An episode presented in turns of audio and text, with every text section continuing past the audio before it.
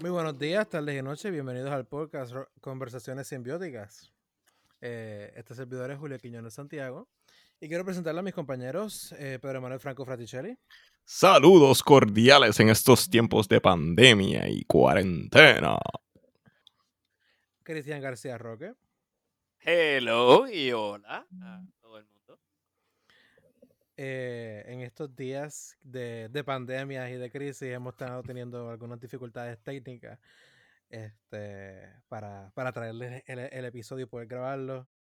En lo que podemos resolver ciertos asuntos, el imán no va a poder estar con nosotros. Queremos darle como un tipo de aviso. Tomamos la decisión ya que pues estamos en cuarentena y pues en estos momentos yo creo que todos necesitamos más de más contenido creativo que llegue a nuestras vidas, que nos hable y nos distraiga de la, de la realidad.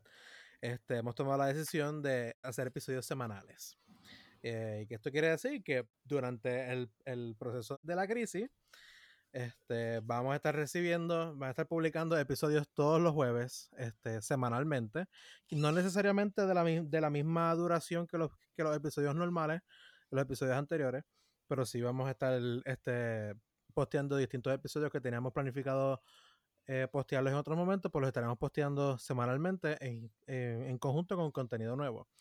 Uno de estos tipos de episodios, a manera de que nos conocieran a nosotros y supiéramos quiénes somos cada uno de nosotros individualmente, queríamos, íbamos a hacernos como un tipo de entrevistas en los cuales nuestros propios compañeros del podcast nos iban a estar entrevistando para que ustedes, el público, nos conocieran a cada uno de nosotros, su- supieran sobre más sobre nuestro trasfondo personal y conocieran los distintos proyectos en los que cada uno de nosotros estaba involucrado. Eh, en el día de hoy tenemos el placer de comenzar este, este formato de entrevista interna con nuestro compañero Cristian García Roque. Este, Así que- como lo hemos mencionado, como lo hemos mencionado anteriormente, Cristian García Roque es un, es un tenor, este, cantante clásico. Y queremos hablar con él sobre su trasfondo, hablar sobre su vida, que él nos hable sobre las distintas experiencias que, que, que lo han llevado a, a ser quien él es hoy en día, cuáles son sus planes futuros y cuáles son algunos de los proyectos en los cuales ha estado involucrado.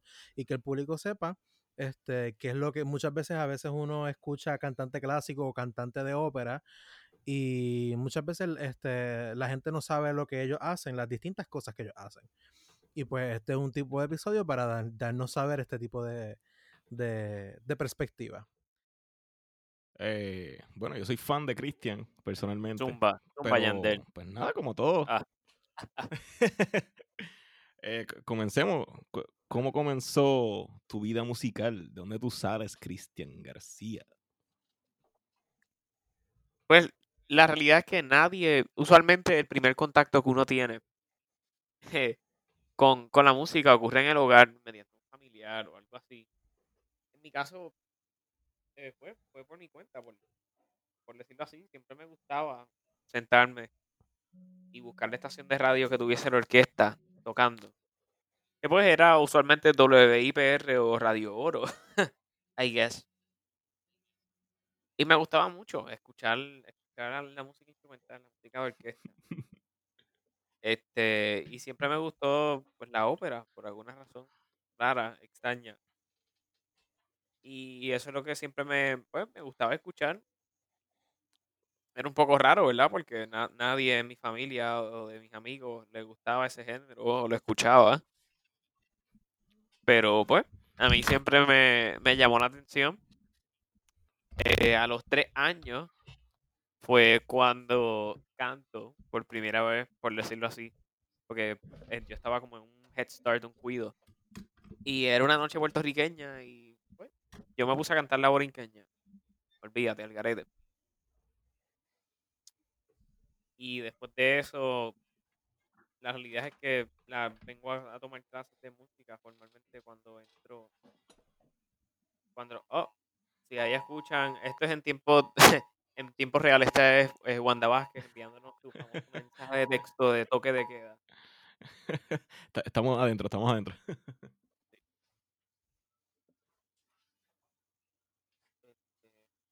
Este, Entonces, nada, entro, entro a la Escuela Libre de Música en séptimo grado y ahí es cuando es básicamente empiezo a tomar clases formales de música, clases de canto con la profesora Diana Alvarado y, y ahí empiezo básicamente mi, mi carrera, mi carrera, ¿no? Mi, mi trayectoria musical, por decirlo así, en cuestión de que, pues, empiezo a estudiar formalmente música, me doy cuenta que esto, pues, es, lo que me gusta y decido estudiarlo formalmente y después llego al conservatorio.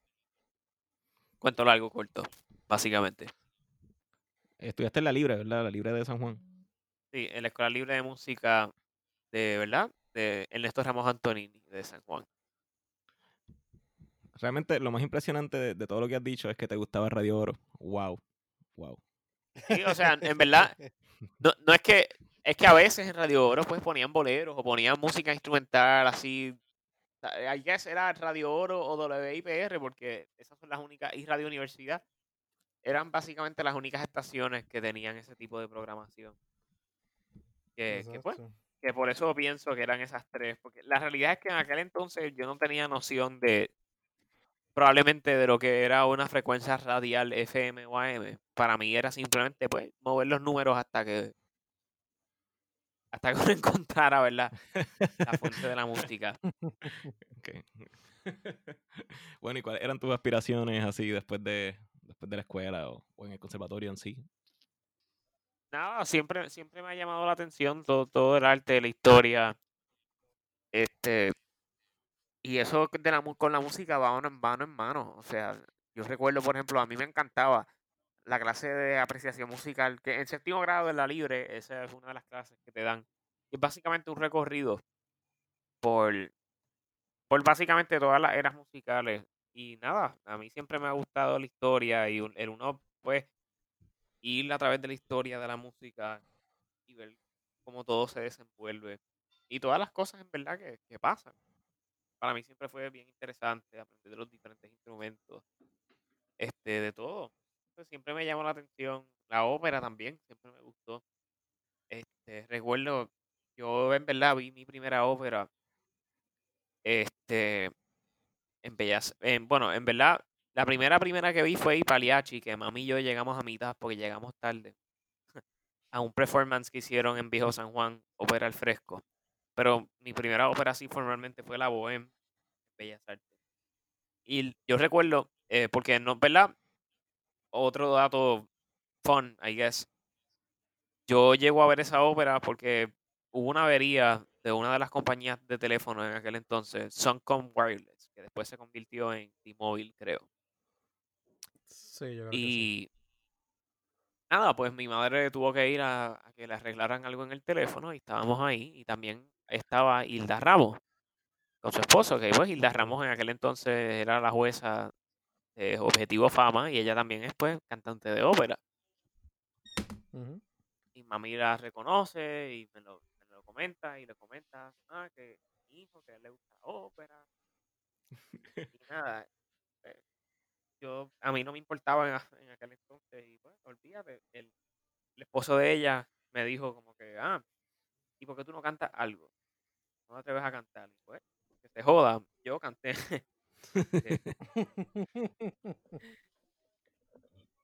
Y pues ahí ella intercambió su, su ¿verdad? Su número, de teléfono con mi madre y luego nos, dio boletos para irla a ver en, en la Bohème. Y la fuimos a ver y yo estaba maravillado. Y después salí, empezó el segundo acto y en el segundo acto hay un coro de niños que salen. Y yo dije, pues, ¿qué cojones? Si ellos pueden estar ahí cantando, porque yo no puedo hacer eso? Este, y, y nada, yo dije, pues contra, si ellos están ahí, yo también puedo hacer eso. Y, eh, y nada, y eso, esa, ese momento, pues fue un momento de los que que yo puedo decir que como marcó, ¿verdad? Y me hizo tomar la decisión de, de estudiar esto. Porque pues el performance, para mí eso estuvo brutal. Y nada, decidí entonces entrar a la libre y, ¿verdad? Y estudiar música. ¿En qué año fue esto? Esto, ya, yo tuve que haber tenido como nueve años. Ok, o sea que es como el Nueve o diez. Ok. ujú, 2006 por ahí más o menos. Maybe, sí. Uh. Cool. Este. Sí. Y luego de eso, ya yo estuve en mi primera, en mi primera ópera a los 15. ¿Verdad que la, tu primera ópera fue Le, Les Enfants et les Bueno? Esa fue después. Porque mi primera, primera fue ópera fue Turandot. Que para uno empezar es como que diablo, wow. Pero nada, ahí estuve en el Ajá. coro. Todavía estaba en high school. Este, eso fue gracias a, ¿verdad? Joan Herrero, la directora de la Coral Lírica de Puerto Rico. Y ahí, ¿verdad? Este, dos compañeros míos también de, de la Libre, que eran Rafael Pax y Juan. Uh. Y yo, pues nosotros tres, como quien dice, pues entramos al coro. Y, y esa, esa fue, pues, por lo menos fue mi primera ópera así. Puccini, Turandot, que es una ópera eh, densa para el coro, porque el coro prácticamente can- está siempre en escena, siempre canta. Eh, y hay mucha acción con el coro. Sí, es de las óperas más wagnerianas de Puccini, la última, de las últimas, yo creo. Sí, sí. Este, ¿verdad? se estrenó en 1926. Este, que de hecho Puccini no la terminó. eh, algo así como el Requiem de Mozart. Puccini llegó hasta cierto Ujú. punto y el resto lo terminó Franco Alfano. Exacto. Pues nada, ¿En este periodo es que se forman los tres tenores o todavía? más o menos, sí, por ahí. Eso fue un poquito Uh. antes. Este, pues eso fue, eso fue un, ¿verdad? Los tres tenores básicamente eran estos dos compañeros que había menciona- mencionado, este, Rafael y, y Juan. Pues mi, mi profesora de, nuestra, nuestra profesora de canto, Alvarado, estábamos a, eh, se le ocurrió la idea de hacer algo similar a lo que hicieron los tres tenores de cantar O Sole Mío.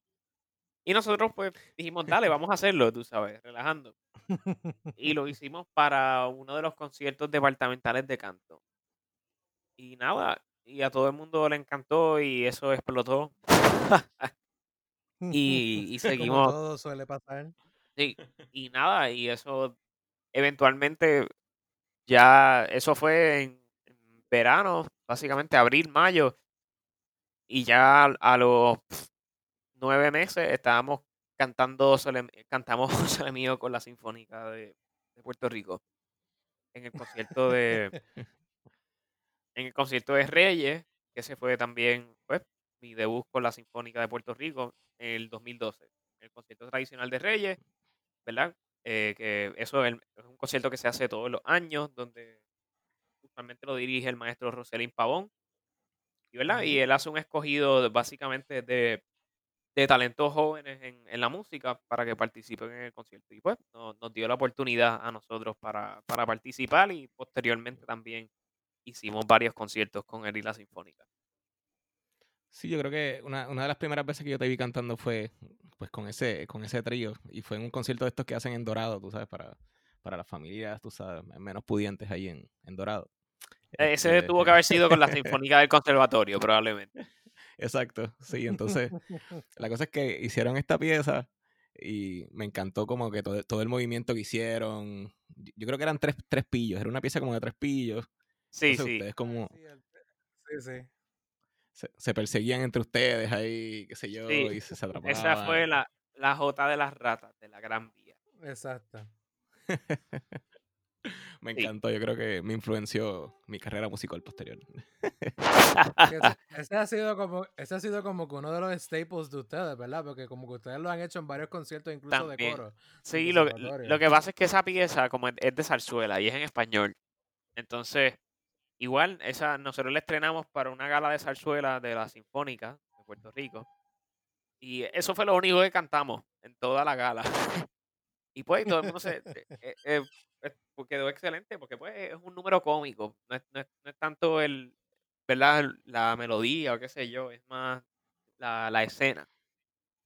Entonces, como somos pues tres, los tres tenemos yo creo que buena química en escena y pues we managed to play it off, por decirlo así. Este, Sí. y, y en los conciertos que le hemos hecho, pues precisamente en los del conservatorio fueron conciertos de zarzuela. Entonces, pues esto siendo de zarzuela y teniendo, teniendo un coro también, porque se necesita un coro para poder hacer esta, el número. Exacto. Y pues, como es un número también que no es, no es común, pues se, se yo digo que pues se, se aprovechó que, que nosotros pues lo teníamos montado y, y se presentó bastante. Cool, cool. Y luego de eso, ¿qué, qué, qué- qué hicieron? Porque en algún momento se rompieron ustedes, entonces pues cada uno pues fue como que desa- Sí. desarrollándose Bueno, individualmente. Sí, sí, no, no es necesariamente que nos rompimos, porque pues, si nos llamaban y estábamos juntos y podíamos, pues se hicieron sus actividades. Pero pues, naturalmente los tres entramos en cada uno en ya la etapa universitaria, de conservatorio, donde uno pues tiene a veces eh, el, las responsabilidades son mucho más, ¿verdad? De cuando uno está en, en high school. Porque cuando, cuando esto ocurrió, yo estaba en décimo grado, cuando el concierto con la sinfónica. Eh, y desde esa edad nosotros eh, comenzamos, pues, desde- eh, comenzamos a, a hacer conciertos o guisos, por decirlo así. Este, Sí, es que el camino de música es bien individual también. sí, sí. Y después, pues, obviamente uno, uno pues, el, el tiempo, el manejo del tiempo se, se complica muchísimo más. Este, y más cuando uno está comenzando en la universidad, tú sabes, ese tiempo de ajustarse, más allá de eso, ¿verdad? Que uno, además del trabajo que uno está haciendo dentro de la universidad, uno siempre está preparando repertorio para audiciones y, y programas de estudio, entre otras cosas. Eh, también, pues, eventualmente vino María, que, que ¿verdad? Eh, no, nos separó geográficamente, porque, por ejemplo, Juan, uno de nuestros compañeros, se tuvo, se tuvo que ir a Estados Unidos. Eh,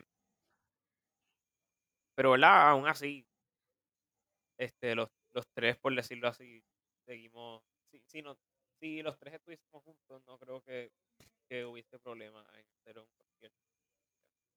Entonces, fuera de fuera del- de, la, de la conversación del programa, tú nos habías estado hablando de distintas oportunidades que habías tenido en, en ópera y en programas de verano mientras estuviste estudiando en el bachillerato. Como que nos puedes hablar de algunos de esos.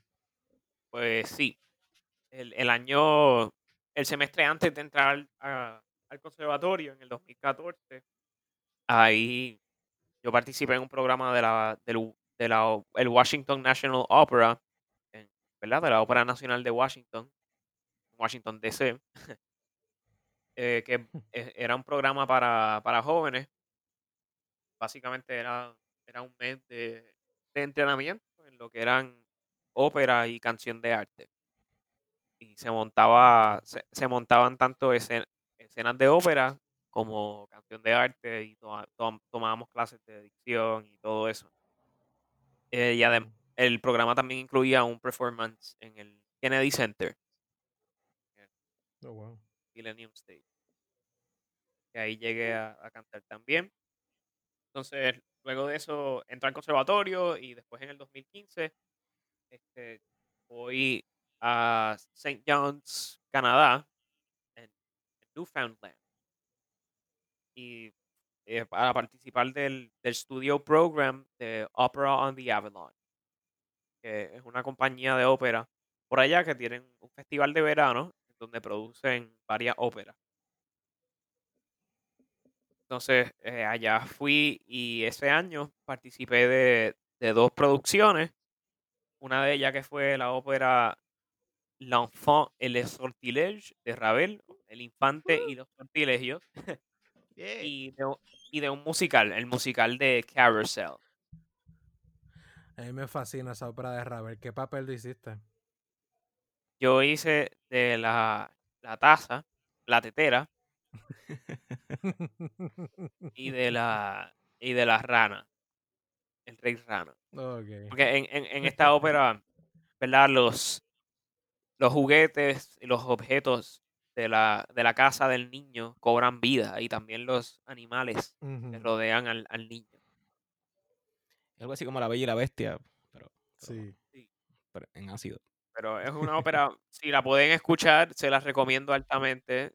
Es una ópera con, es una ópera corta, dura menos de una hora, es bien entretenida, es como si fuera un cuento. Sí. eh, y es un lenguaje Es musical bellísima, la música es bien bellísima. colorido. Tiene hasta ragtime, tiene música, tiene neoclásico, tiene de todo. Sí, no, es, es una ópera bien, una orquestación bien colorida, bien vivida. Yup.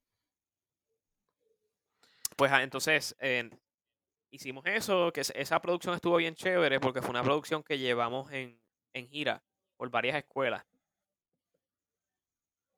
Entonces, eh, Ah, pues eh, esa experiencia es, es siempre bien, bien interesante. el- el no, no tan solo ten- tener que montar esta pieza, sino tener que montarla y después, además de nuestros performances en, en el teatro donde la estrenamos, pues luego adaptarla a las presentaciones con, con los niños, ¿verdad?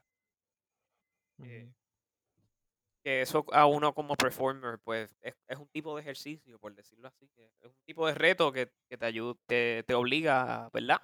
A buscar la manera de comunicar, I guess. Porque, ¿verdad? Le estás presentando la obra a otro público diferente y tienes que ver la mejor manera de, de conectar con. Sí, ta- más un niño que ta- tal vez no tiene pues el mismo pensamiento o el mismo background tuyo o, o no sabe nada, tal vez su primera ópera ahí y está viendo Claro, gente ahí y, cantando. ¿no? y, y por eso mismo, porque yo me pongo a pensar, yo la realidad es que una de las razones por la cual yo decidí estudiar esto y dedicar parte, de, mi- parte de mi vida a, a este arte es precisamente porque pude tener esa experiencia cuando, cuando, era, cuando fui niño y lo vi y dije, wow, ¿sabes? Uno, la realidad es que uno nunca sabe si sea que sea donde uno que esté haciendo cualquier performance, a lo mejor alguien te vea y, y ese momento sea esa experiencia para ese niño, ¿me entiendes? Ujú. Y, y uno a veces, ¿verdad? Lo piensa como que, ah, estos son, son chamaquitos, son nenes, son, pf, ellos no saben nada, no les va a importar. Pero la realidad es que uno nunca sabe, tal vez para, para ellos eso puede ser una experiencia de verdad bien, bien marcada en, en sus vidas. Sí, como en tu caso, que te encontraste randomly a Hilda Ramos y le cantaste ahí al Geo y wow, ya, pa, una super sí, oportunidad que más allá de eso, que, que fui a ver la ópera y, y, ¿sabes? ese performance fue como que decisivo. Tú sabes, que así a veces ocurre, uno, uno nunca sabe cuándo, cuándo uno como artista puede ser el catalítico para algo así. Eso es lo que, ¿verdad? Es, es- es lo bueno de lo que hacemos, que podemos inspirar a otras personas y, y transmitir. ¿verdad? Todo este tipo de mensajes con nuestro arte, directa o indirectamente. sí, que algo que realmente que me ha llamado siempre mucho, ¿verdad? De, pues, de tu trabajo, de lo que tú haces, es que, pues, a- pues además de que, pues obviamente eres aplicado en, en tu instrumento con tu voz y toda esta cosa, pero también siempre, pues, te gusta, pues, leer mucho y, saber de, tener mucho conocimiento de las humanidades y de las artes y como que te, te mantienes siempre al tanto de todo lo que está pasando, ¿verdad? Y siempre quieres buscar más y eso lo, pues, lo aplicas en el arte que, que tú haces y, siempre tienes como que una, opi- una opinión tuya y siempre pues quieres, no, no, no quiero decir una agenda, pero siempre crees en algo y lo haces suceder. O sea que si crees Sí, que... no, que, que las cosas las hace con propósito, que las Exacto. hace con intención.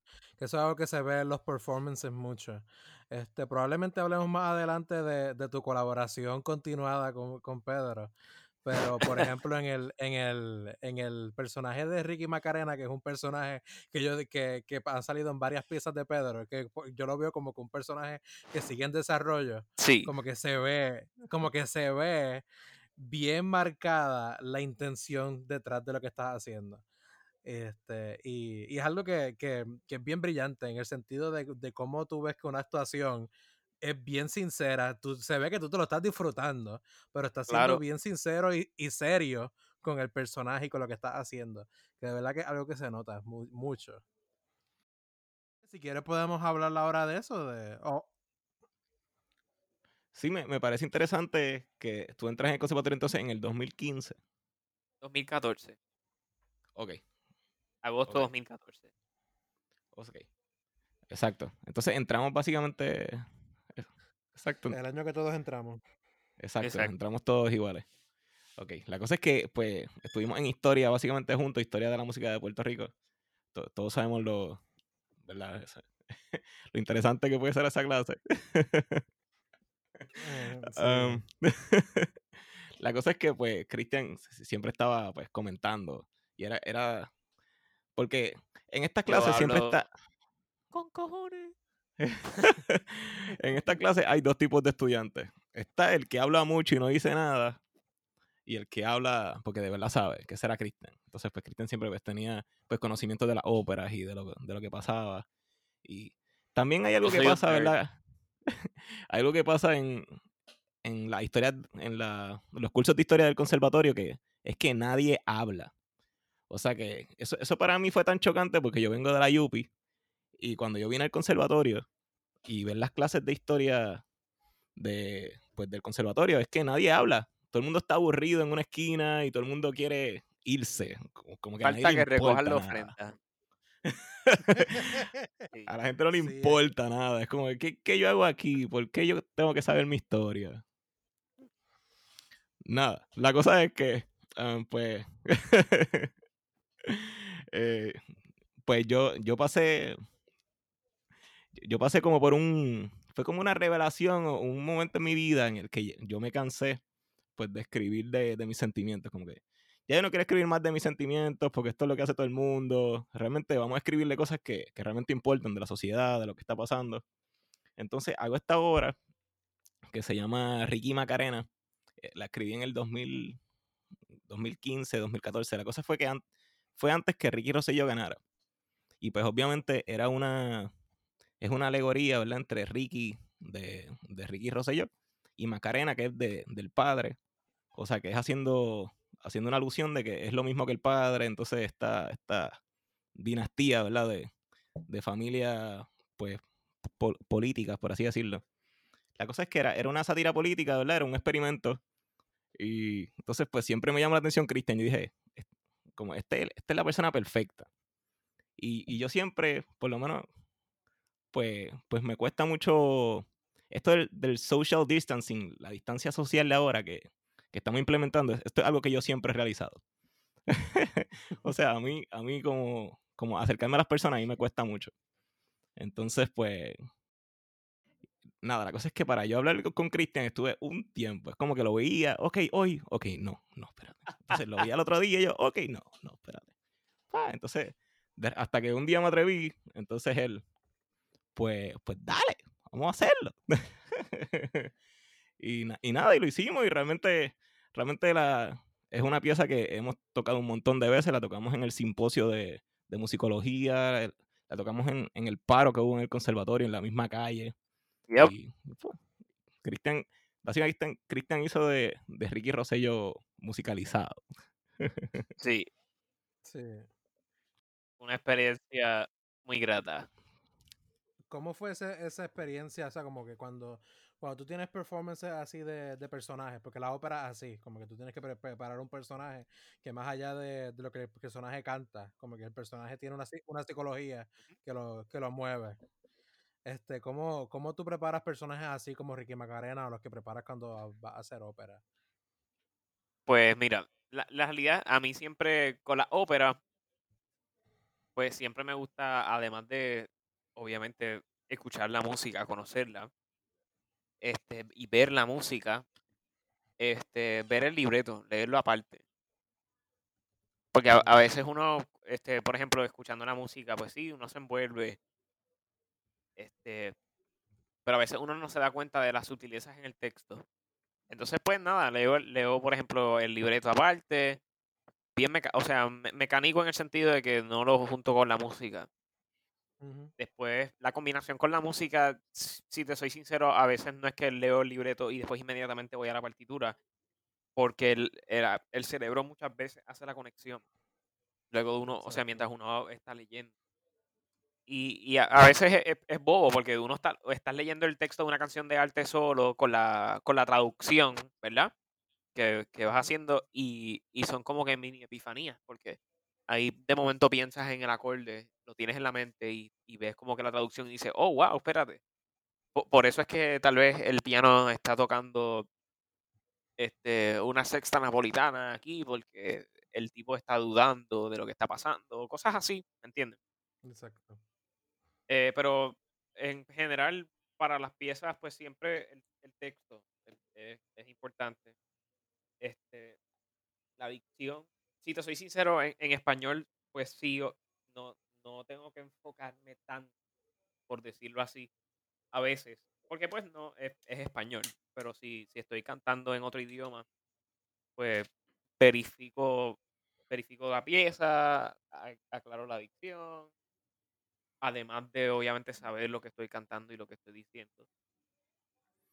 Bueno, pero Este, siempre la dicción es importante porque por lo menos nosotros los puertorriqueños que nos pasamos comiéndonos la- las letras, tú sabes, y las palabras. Y... no, no es que no le preste atención, pero no, tal vez no tengo que ser igual de meticuloso que cuando voy a cantar en otro idioma, que a lo mejor tienen muchas más, o sea, al no ser nuestra lengua nativa, pues uno tiene que estar mucho más pendiente de esos, de otros detalles. Y en español, igual tú sabes, por ejemplo, eh, te- tengo que, tengo que eh, ver cómo voy a proyectar y cómo lo voy, voy a hacer en ciertos lugares, porque no, no- no va a ser lo mismo cantar una canción de arte de Schubert a cantar Ricky Macarena. Tú sabes, yo no puedo cantar, yo no puedo cantar las dos cosas igual. Este, y de igual manera no, no a interpretar los dos personajes igual, tú sabes. Tengo que, tengo que ver también cómo voy a proyectar. Por ejemplo, cuando hago Ricky Macarena, a veces yo trato deliberadamente de hacerlo un poco nasal. Este, ¿verdad? Por, por, por el personaje. Y en, en por ejemplo, en, en, la en, en el infarto y los sortilegios de Ravel, uno de los personajes que yo hacía era una rana. Y yo literalmente vi- me puse a ver videos de ranas. Ya, Te lo creo, te Este, lo creo. Sí, y, y Full. No, entonces, la cosa es que te ya, imagino bien feliz viendo videos de rana. sí, ¿Qué, y es que lo yo imagino? me la vivía haciendo como rana. Entonces la gente se, la gente pues reaccionaba y se reía un montón. Este, pero pues yo, yo trataba de ser como la rana. Este, igual, Interesante como que lo- los personajes que te dan, te dan una taza, una rana, un ex gobernador, la bruja en Hansel y Gretel la bruja en Hansel y también. Gretel. Este, en la ópera de, de Guido Baldi también me, me tocaba ser un hombre con una barriga inmensa. Este, Sí. ¿verdad? Siempre requieren ¿Qué, algún tipo de modificación a mi cuerpo. qué personaje tú hiciste en la ópera de Guido Baldi? Yo hice El Señor de la Casa. Fue el principal, ¿verdad? Sí, eh, sí, básicamente él y la, y la soprano. Y, y la, pero ¿cuál, cuál, cuál ópera de él fue? la, eh, ah, la historia de aquel que se casó con mujer muda. Ah, sí, esa era la, la ópera de él antes.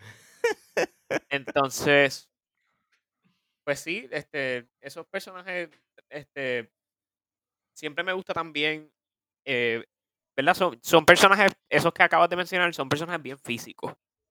En el hecho de que, pues, no, no basta con solo cantarlo, ¿sabes? Tienes que verdaderamente hacer algo en escena con tu cuerpo, ¿sabes? Tú, tú no puedes hacer la bruja de Hansel y Gretel caminando como tú caminas normal para ir y comprarte un café en gusto. O sea, se cae de la mata. Porque una bruja decrépita no va a caminar así. Este, Sí, son dos tipos de brujas distintas. exacto. Entonces, pues, e- esa parte siempre me divierte mucho y es parte del trabajo también, pero me gusta, tú sabes, de, de buscar, el twist al personaje y cómo uno lo va trabajando mientras los, los ensayos van progresando. Que, que fue algo, por ejemplo, que, que me costó, me costó trabajo. Y cuando digo costó trabajo, no, se me hizo un poco más difícil porque era, era bastante contrastante lo que había hecho antes. Ahora en, en enero hicimos una zarzuela Seis Teatro Inc., que es una compañía nueva, eh, se estrenó el dúo de la africana, la zarzuela, en el Teatro del Conservatorio. Entonces yo hice del personaje de inocente, pero esta fue mi primera vez haciendo un rol, ¿verdad? Básicamente de los principales en una zarzuela. Entonces la zarzuela tiene mucha, mucho diálogo en español. Y ya yo había hecho este, una obras de teatro, yo había hecho Masterclass de Terence McNally en el 2015 eh, con Teatro Repertorio en la UPI. Oh. Este, que verdad, en esa obra yo actuaba y también cantaba. Pero entonces esto es, es diferente porque es un género, pues, es ya un poco más clásico, entonces el, el teatro, ¿verdad? Hay mucho más diálogo. Este, y mi personaje estaba casi todo el tiempo en escena. Y el, el hacer, y entonces para ese mismo tiempo también nosotros estábamos haciendo una gira de La Traviata en Estados Unidos. Porque empezamos los ensayos de eso, yo Estados Unidos para regresar, para hacer los performances, para después volver y regresar allá. Pero nada, el punto es que el, el hacer que todo, todas esas piezas encajen, o sea, el, el diálogo, la música, el texto, la actuación, porque en X momento del diálogo te tienes que mover aquí o te tienes que mover acá, lo mismo tienes que hacer en la música, que si por las luces o por esto, por lo otro. Pues a, a veces, ¿sabes? Uno literalmente tiene que, pues, tienes que bloquear todo lo demás y tienes que sentarte a, a hacer una película mental de todo lo que ocurrió. Es como meditación, literalmente. Porque la realidad es que si lo dejas, si lo dejas todo pues, en el aire para lo último, cuando llegue el ensayo no vas a, no vas a poder manejar todo eso adecuadamente. Tú sabes, porque tienes que estar pensando, además de, de, de cuando te toca entrar, la nota que tienes que cantar, o esto, lo otro, o en tu técnica, pues tienes que pensar en todo el resto de las otras cosas. La letra, el, el movimiento, el blocking. Realmente, ahora, la, in- la intención, tú sabes, de, de, de tu, de tu, la inflexión de tu voz, mirar al director, no mirar al director. Tal, si si ah, tienes que estar a veces bien pendiente de tus líneas, porque tu línea puede ser el cue para la línea o el movimiento de otra persona, y si tú no la dices, pues no estás justificando un movimiento en escena. sí. Y pues, si tú no tienes todo eso internalizado, pues va- vas a tener un montón de estrés. Y pues yo sen- sentí el estrés y fue como que, ok, espérate, let's, let's, vamos a trabajar, espérate, let's work on this. Sí, o si, o si entiendes un Y, pues- y entras antes de tiempo, tú sabes, estas cosas pasan. en- Sí, pero crecí un montón en el proceso, me encantó, tú sabes, lo, me lo disfruté muchísimo y e- eso es lo bueno de esto, que, ¿verdad? Cada rol es, es un reto nuevo, tú sabes, no- ninguno es igual que otro. A pesar de que puedan ser ópera o zarzuela, el mismo género, ¿sabes? Siempre, siempre uno descubre cosas nuevas, siempre uno tiene que hacer cosas nuevas. Eso es parte de, ¿verdad? La única manera de uno mejorar en cualquier destreza es haciéndolo y practicándolo. Sí, realmente me encanta que no le tienes miedo a ningún rol. Eh, hablando de, ¿verdad? de la misma, de esta misma bruja, eh, que eh, esa bruja, ¿cómo el compositor la escribió? ¿Era, es, para un, ¿Es para un tenor o cuál es el registro realmente de, Eh, de- de la bruja? Para que, pues, para los que están escuchando, cuento algo corto. Esta es la ópera Hansel y Gretel de, escuchen este nombre, Engelbert Humperdinck. Este, así mismo. Y este compositor escribió el rol de la bruja originalmente para mezzo soprano. Eh, pero de- en el siglo XX se lo, lo empezaron a cantar tenores. Que, ¿verdad? Es, es un poco más difícil para la voz del tenor porque esto no fue escrito para un tenor. Y es, es un rol bien atlético porque la bruja desde que, desde que canta hasta que la matan y la meten en el horno como pizza di giorno, pues no para de cantar. Y no, ah, no es que no tan solo para de cantar, es que, tú sabes, la bruja parece que se acaba de tomar cuatro expresos doble shot y se da una línea de borra de café antes de salir en escena. Porque, pues, es una bruja, así que la bruja está todo el tiempo brincando y, y jodiendo a los nenes y volando por la escoba por aquí y por allá. Eh, que ¿Qué es, es- era- es bien atlético, o sea, uno tiene que estar, además de cantando, tienes que estar, te estás moviendo todo el tiempo. sabes. ¿Verdad? ¿Qui- ¿Quién comenzó esta, pues, esta tendencia de tenores? Porque Esto, pues fíjate, no estoy seguro quién exactamente, cuándo fue la primera vez que un tenor lo hizo, pero sí hay grabaciones ya de los 40 con tenores cantando, cantando el rol y, eh, ¿sabes? Hay, eh, es algo común que se hace en Alemania. Eh, y también le añade, hace que la ópera sea más cómica, tú sabes, el, el hecho de que sea un hombre vestido de mujer patriarcado. haciendo de la bruja, pues, no sé, lo hace como que más macabro, I guess. Por alguna poco cómico. Este, y también eh, es un rol pues bien bien fun verdad interesante de interpretar porque tienes que pensar que pues eres una mujer e- eres una bruja pues, cómo vas a manejar el cuerpo en escena y todo eso Cool, cool. Entonces, últimamente también te he visto mucho en... cu- Cuéntanos de Ópera Coquico. que- co- ¿Cómo surgió Ópera Coquí? pues sí gracias por preguntar pues Ópera Coquí es una iniciativa que se comenzó ya llevamos más de un año este que fue una idea de la soprano de Yaritza Sayas que un saludo a Yaritza, que Yaritza tuvo la idea, ¿verdad?, de, de comenzar esta compañía de, de ópera, básicamente que, fuera una plataforma para músicos puertorriqueños, cantantes artistas, que presentaran, ¿verdad?, ópera eh, para el pueblo aquí en Puerto Rico en, un formato accesible. Entonces, eh, pues, fue como un, grassroots movement, básicamente, y, ella entonces contactó a, algunos compañeros y amigos de ella para básicamente eh, apoyarla y, crecer el movimiento. Y crecer, ¿verdad? Lo que es Ópera Coquí. Entonces, eh, es- escogió aparte a varias personas, yo fui una de esas personas. Y nada, este, o- el Ópera Coquí básicamente es ópera para, para el pueblo. Este, nuestro primer evento fue en, en una barra. ¿Y por qué una barra? Porque pues eh, una barra resulta ser mucho más accesible para muchas personas que, que Bellas Artes o que un teatro. Este, y además la, la, la ópera lo que cuenta es la historia de, ¿sabes? de la persona común y corriente de una manera, pues, no común y corriente. Eh, que la realidad es que no es que no sea accesible, es que muchas veces con todos los artificios y los peros que, que el sistema actual pone, pues lo, lo hace inaccesible, tú sabes. Exacto. Este, porque, Yo he visto gente, yo he visto gente ver el dúo de Bohem y llorar sentado en la barra, igual que los he visto llorar en el teatro. They both get the message, tú sabes. Por, por decirlo así.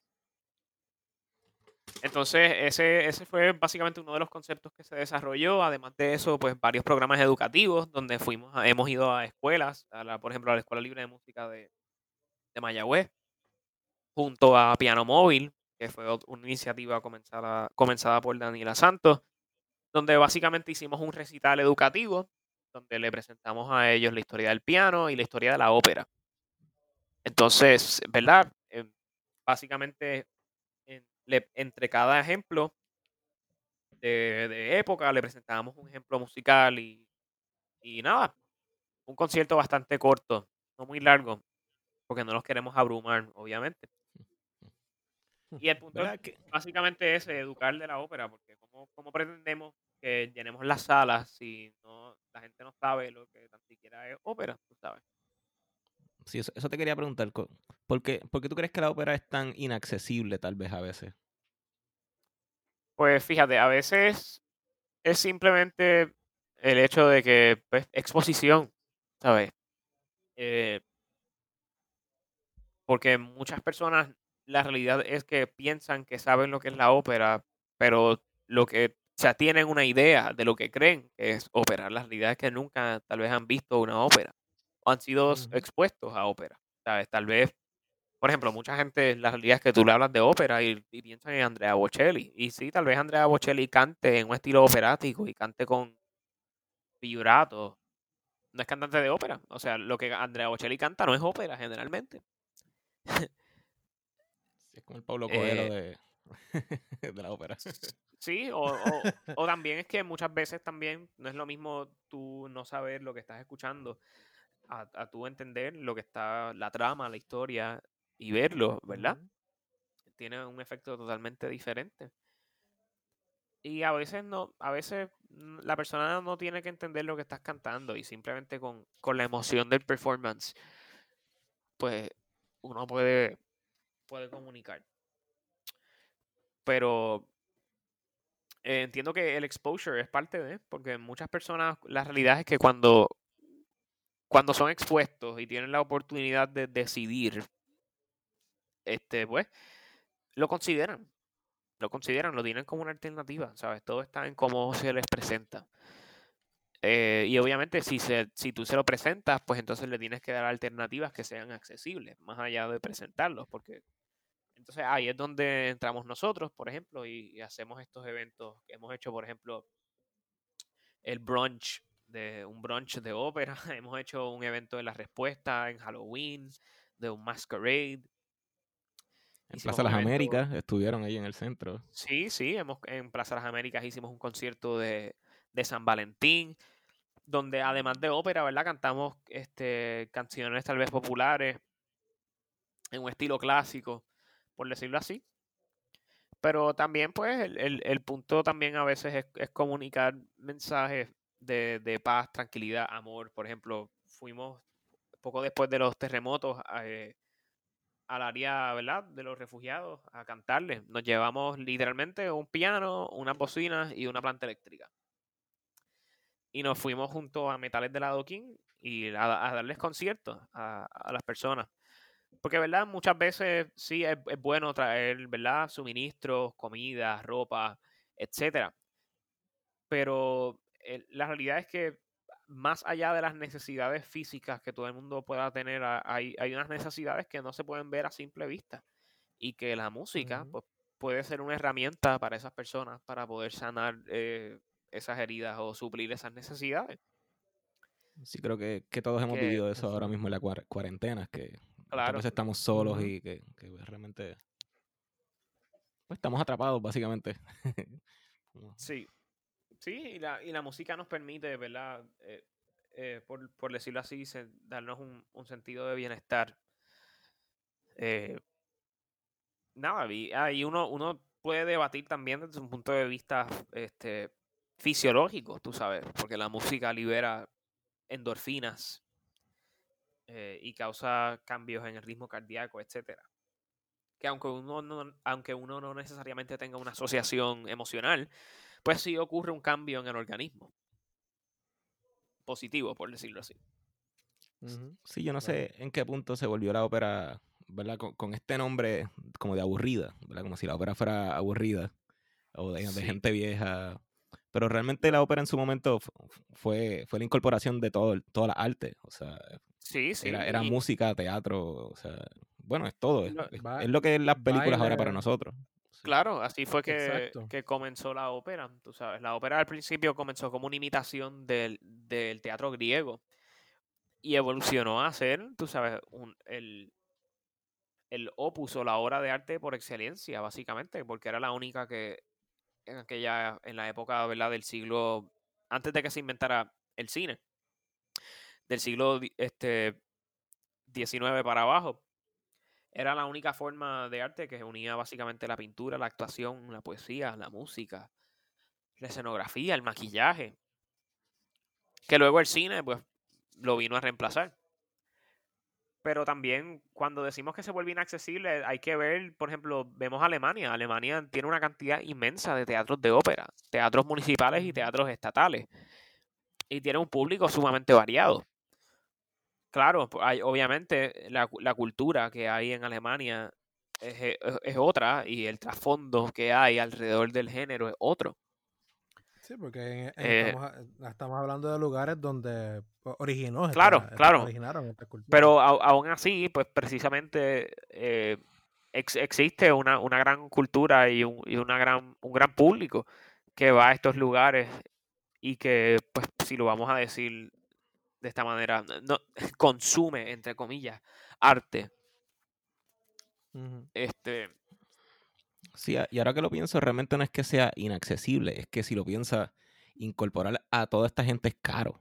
O sea que tampoco puedes pretender que tengas, tengas maquillistas, tengas teatro, tengas una orquesta, tengas, ¿verdad? tengas todo este tipo conjunto de, de artistas y de personas y de colaboración y que, y que sea barato. O sea, eh, es una producción cara también. que y- y- no, no es que se quiera, ¿verdad? A veces como eh, que no vaya la gente pobre, tampoco es eso, ¿verdad? Pero hay que entender también que, que es costoso, es un espectáculo costoso. eh, Por sí, eso a través del siglo XX hubo muchos compositores, y siglo XXI han habido muchos compositores que han tratado de resolver ese asunto eh, presupuestario con propuestas mucho más pequeñas, este, con el, el- lo, lo que se vino a conocer como la, la ópera de cámara, que Sí. es básicamente este, uno, una producción este, con, con una cantidad reducida de cantantes. Y usualmente los instrumentistas que están en el foso son, o en escena, porque pues hay, hay distintas maneras de hacerlo y que lo han hecho, pero usualmente son conjuntos de cámara que usualmente son conjuntos de cámara que, que, que pueden variar en tamaño, pero usualmente no pasan de, no casi, casi nunca pasan de 30 o 40 músicos en, lo, en su máximo. Este, lo, lo mínimo, lo mínimo a- a- yo he visto conjuntos de 5 o 6 personas, o menos. sí, la, bueno, las Pero- óperas de Menotti usualmente son óperas Exacto. de cámara. eh, a- además de las óperas de Menotti, Este- también hay, existen arreglos de cámara para muchas óperas, tú sabes. Britten, y- El cimarrón. Britten sí, hizo, hizo varias óperas, este, también el cimarrón. exacto. Sí, este, hay, hay Este- varias. Y ade- además de eso también existe, existen las escenas de ópera, tú sabes. Existen, existen ciclos de canción de arte que muy bien pudiesen También. ser óperas, tú sabes. Cada canción de arte es una mini ópera, básicamente. Ujú. Eh, existen los pastiches, que eran bien famosos en la época barroca. Que un pastiche es una palabra bien fancy y francesa para decir un medley, un remix. Lo que, cogí- lo que hacían era, en, el- en aquel entonces, cogían varias piezas de diferentes óperas, de diferentes compositores, porque en aquel entonces no existía el copyright. Se lo pasaban por donde no les daba sol. Y nada, y cogían todas estas melodías de todos estos compositores y les cambiaban la letra usualmente y formaban una nueva ópera. Entonces, nosotros, por ejemplo, hicimos un evento en el Cuadrado Gris, donde hicimos un concierto, yo- y yo lo llamo un pastiche porque, pues, este, fueron diferentes piezas de diferentes óperas, hasta con canción de arte, y todas, en- eh, pues la, nosotros siempre tratamos de que los performances no sean simplemente estáticos, no sea alguien parado cantando y ya. Sí, que e- eso era lo que eran los pastiches en, el- en aquel entonces. Entonces, pues nada, el, todo el concierto es un performance donde cada, cada persona que canta tiene su escena y, y se integra de una escena a otra. Que de alguna manera u otra, pues eh, eso en sí forma una sola obra, por decirlo así, porque todo se trata de, de contextualizar en, en un solo, en una sola pieza, ¿verdad? En el concierto completo, por decirlo así. Este. Que eso es algo también que mucha gente no piensa al momento de organizar un programa.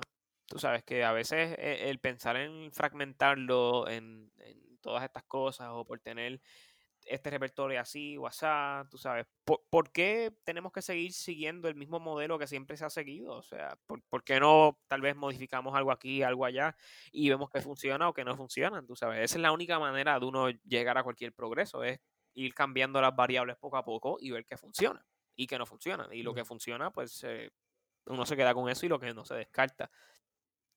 Pero entonces, por alguna razón, nos dicen que no, que se tienen que hacer las cosas así y ya.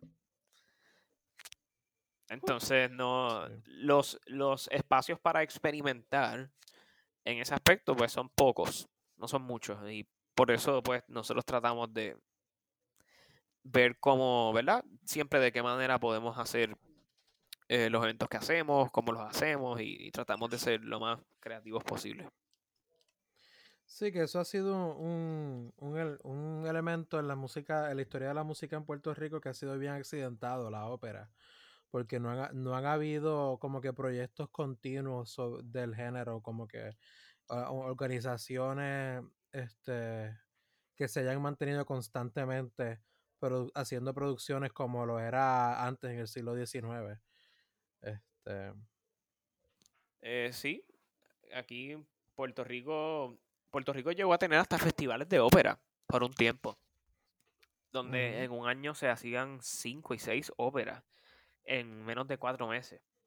Algo que hoy en día uno, eso suena hasta mítico, legendario. Pero y en Puerto Rico, tú sabes, en Puerto Rico vinieron grandes cantantes. Este, aquí estuvo este Joan Sutherland, aquí estuvo Mire Lafreni, Janet Baker, si no me equivoco. Eh, mucha gente, Pavarotti, por, por mencionar dos o tres, ¿verdad? Sí, que realmente en, eh uno de esos viajes, ¿verdad? De, de esas óperas que venían, fue que, que viene el que hace el, el himno de Puerto Rico, que el actor, ¿verdad? ¿Cómo es que se llamaba? Félix, Astor. Sí, ah, bueno, claro, eso yo estoy hablando, los que yo dije, pues son del siglo pasado. Más del siglo, Exacto, Félix Astor fue siglo XIX. Pero siglo XIX, sí. En siglo XIX, bueno, vino Adelina Patti, que Adelina Patti era una soprano en aquel entonces famosísima. Eh, y ella vino a Puerto Rico y dio una gira y dio conciertos. Que también acá vino Gottschalk, que no, no era, ¿verdad? Era compositor pero nada, todas estas personas que vinieron dejaron su huella. Y también aquí, eh, aquí se estrenó el Barbero de Sevilla antes de que se estrenara en Estados Unidos. Este, porque recuerden que muchas muchos barcos que venían del Nuevo Mundo, del, del, Viejo Mundo, de Europa, tenían que parar en Puerto Rico antes de seguir su trayectoria por las Américas. Entonces aprovechaban y se presentaban. Y en, dentro de estos grupos de personas que pasaban por aquí estaban compañías de ópera. Y usualmente lo que hacían eran que llegaban por Mayagüez o Ponce, se montaban en el tren y recorrían Puerto Rico presentando sus óperas. Eh, en el Teatro Tapia se hacían óperas también, muchísimas óperas. Fíjate, a mí me encanta el Barbero de Sevilla. Yo, yo pienso que no se hace lo suficiente esa obra. Pues es una de las óperas más que más también, porque se hace bastante. Tal vez aquí no. Pero es de las más populares. Esa es la de Bad Bunny, la de Bad Bunny. Exacto, yo creo que todo el mundo que ha visto Looney Tunes ha visto el segmento de Bugs Bunny. Bueno, es casi, este es el intro completo, yo creo que, que lo hacen en, los Looney Tunes. Sí, sí. Súper. Sí. Pero nada, también hay que reconocer que pues, los tiempos evolucionan y la ópera tiene que evolucionar también. Y eso es parte de lo que estamos haciendo, ¿verdad? Este, modernizando el género, I guess. No, no tal vez por el mero hecho de modernizarlo, pero porque bueno, hay que reconocer que, que la audiencia es otra, que los tiempos son otros, tú sabes. Que tal vez lo que se hacía hace 200 años, pues no necesariamente sea lo mejor para hacer ahora, 200 años después. Sí, ¿no? Y que también pasa que que hay muchos de estos, hay muchas de estas piezas que, que, constantemente cuando las presentan como en lugares como el Metropolitan Opera o en otras casas de ópera grandes en Nueva York, siempre tienen que hacerle ajustes porque hay, hay elementos culturales que con el paso de los años se van volviendo un poco problemáticos. por decirlo de manera fina y sofisticada. Bueno, la flauta mágica. Exacto. La, vez que se presenta en el conservatorio, que tiene una línea, ¿verdad? Que habla de, como despectivamente de un negro. Y, bueno, y los estudiantes, los estudiantes se volvieron locos, tuvieron que quitar la línea y todo. Sí, que, que, es algo que también uno se debería poner a pensar cuando uno mira esta, mira no solamente ópera o, o eh, música, sino también arte de distintas este, épocas pasadas, que uno tiene que ir constantemente cambiando el lente con el que uno mira las cosas porque uno no puede juzgar el pasado con el conocimiento que uno tiene en el presente. Este. Sí, el presentismo ese que habla mucho. Exacto. Que es fácil uno juzgar desde el presente hacia el pasado, pero hay veces que eh, últimamente en nuestra sociedad hay ciertos grupos que están teniendo la, esta tendencia de, de cancelar las cosas sin reconocerlas y sin analizarlas críticamente. Y hay mucha de esta música, hay mucho de esto, de esta arte de que nos precede, que hay que mirarla críticamente y aceptar este, estas figuras históricas que, que nos preceden con, su, o sea, con sus defectos y sus virtudes. Hay que vivir con el hecho de que Van, a los que le gusten Wagner, hay que vivir con el hecho de que Wagner era antisemita, hay que, hay que vivir con el hecho de que Haydn tenía esclavos y, y, era inversionista de esclavos. Este, y de, y de, eso y muchísimas otras cosas cuando uno se pone a mirar estas óperas viejas y, que nos preceden, este, como que hay muchas relaciones de poder en cuestiones de, género y, del patriarcado que son bien cuestionables. Sí, cara, van a, van a muchas de estas figuras, pero son problemáticas igualmente. Saludos, aquí una pequeña nota al calce de Julio. Eh, como hemos mencionado anteriormente, hemos tenido problemas técnicos eh, para poder grabar hasta ahora nosotros utilizamos una plataforma por internet donde nos comunicamos y grabamos el episodio. Y para este episodio particularmente tuvimos problemas técnicos con la conexión de Elimar. Y pues decidimos, como dijimos al principio, pues no decidimos grabar con ella. Pero al final del episodio resultó ser que ella nos escuchaba durante todo el tiempo. Y al final comenzó a escucharse y a funcionar la conexión de ella. Que es por eso que pues decidí para, esta, para este final del episodio incluir varias cosas que ella dijo porque creo que son pertinentes a la discusión que teníamos. Y pues quiero que escuchen lo que ella tiene que decir al respecto de, la conversación que estamos teniendo. Volvemos al episodio. Bueno, ya, y ya que el email llegó de, de, de los de los confines oscuros del internet, el email, ¿alguna pregunta que le tengas a Cristian? Este, no, no tengo pregunta, pero sí coincido mucho con cuando, cuando Cristian, cuando hablaste de, de cómo estudiar los roles y cómo los ejecutas, pues me identifiqué mucho porque en verdad sí, eh, y es bien cierto eso de que no puedes esperar a llegar al ensayo, a hacer, a, confiar en tu destreza realmente, porque te la destreza te traiciona, por lo menos a mí, en mi caso si tú no haces, si uno no hace ese trabajo previo.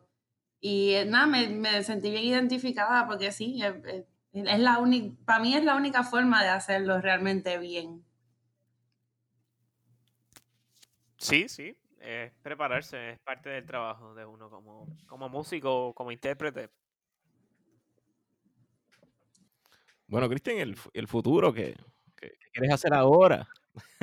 Pues si te soy sincero, ahora mismo con esta situación de pandemia global, pues el futuro parece ser muy, muy gris. Diablo, no, bad trip. No, pero vamos a ser honestos. Nada, la realidad es que... No, el presente es gris. El futuro, el futuro es, difuso, es, un ruido. No, no, pero nada, la realidad es que nada, estamos, estamos siendo parte de la corriente histórica. We have to roll with the punches. Este, tenemos que seguir hacia adelante. La realidad es que, bueno, eh, esto es simplemente parte de existir y estar en el planeta Tierra. Shit happens and you have to deal with it, tú sabes. Y lo que no podemos controlar las cosas que pasan, sí cómo reaccionamos, y más allá de reaccionar, cómo respondemos a ellas. Que ese es el problema de, de, mucha gente, que mucha gente no responde, mucha gente reacciona. Y por eso se terminan jodiendo en muchas, en muchas cosas. Sí, la verdad es que si, si, este pensamos en el siglo pasado, en el siglo XX, para los 20 estaban, ya estaba la Primera Guerra Mundial por ahí, estaba, estaban la... Ya, ya, ya pasado la, ya pasado la fiebre española. Exacto, claro, bueno, y, no, es que no haya guerra ahora mismo, lo que pasa es que pues hoy en día obviamente tal vez los conflictos entre país y país ocurren eh, de una manera mucho más oculta y no tan explícito como era antes. Tú sabes, antes a veces la manera más conclusa de tú hacerle daño a tu enemigo era explotando una bomba. Hoy en día, pues, hay, hay miles de otros métodos, propaganda, no sé, operaciones internas. Nada, pero nada, para el futuro yo me mantengo practicando todos los días, me mantengo escuchando música todos los días, nada, la- simplemente mantengo mi rutina aquí en mi casa. Eh, el futuro, pues, va- obviamente, tal vez los performances no van a poder ser igual que antes por ¿verdad? el distanciamiento social o distanciamiento físico, porque seguimos siendo una sociedad cohesiva y unida. Este, Además, vamos a ser honestos, la gran mayoría de las personas ya estaban muchísimo más conectadas con sus amigos a través de las redes sociales que con que, que- que físicamente. Este, Yo no. y se nota. pero no, yo tampoco, pero pero nada, este, tal vez no sé, desarrollaremos nuevos performances en las plataformas digitales o veremos a ver cómo cómo esto cómo nos ada- adaptamos, ¿verdad? Eh, porque de, eso se trata, tú sabes. Como, como decía Darwin, tú sabes, todo organismo al final del día tiene que tratar de adaptarse a su ambiente. Definitivamente eso es algo, eso es un tema que nosotros vamos a estar tratando en, en el episodio que le sigue a este. Este que lo, como los artistas y, y los músicos nos, nos hemos tenido que ver en, en- en innovar y buscar distintas maneras de hacer las cosas a un montón de, de artistas que ya han, ya han hecho conciertos en línea y eso, pero definitivamente con este, en este tipo de situaciones este, vamos a tener que ingeniárnoslas y ver cómo podemos manejar con, con estos nuevos retos, definitivamente. Sí. Cristian, muchas gracias por, por tomar, por el acceder a- al episodio de hoy, a que a- te entrevistemos, hablemos de tu obra, de, de lo que tú has hecho, de tu trayectoria. Este, te deseamos muchísimo éxito.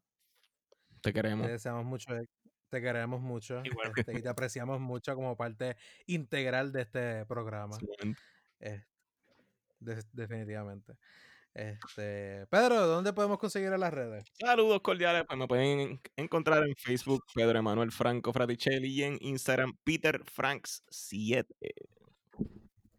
Luego de, de- de toda esta conversación, Cristian, ¿dónde nuestros, nuestra audiencia puede buscarte en las redes sociales?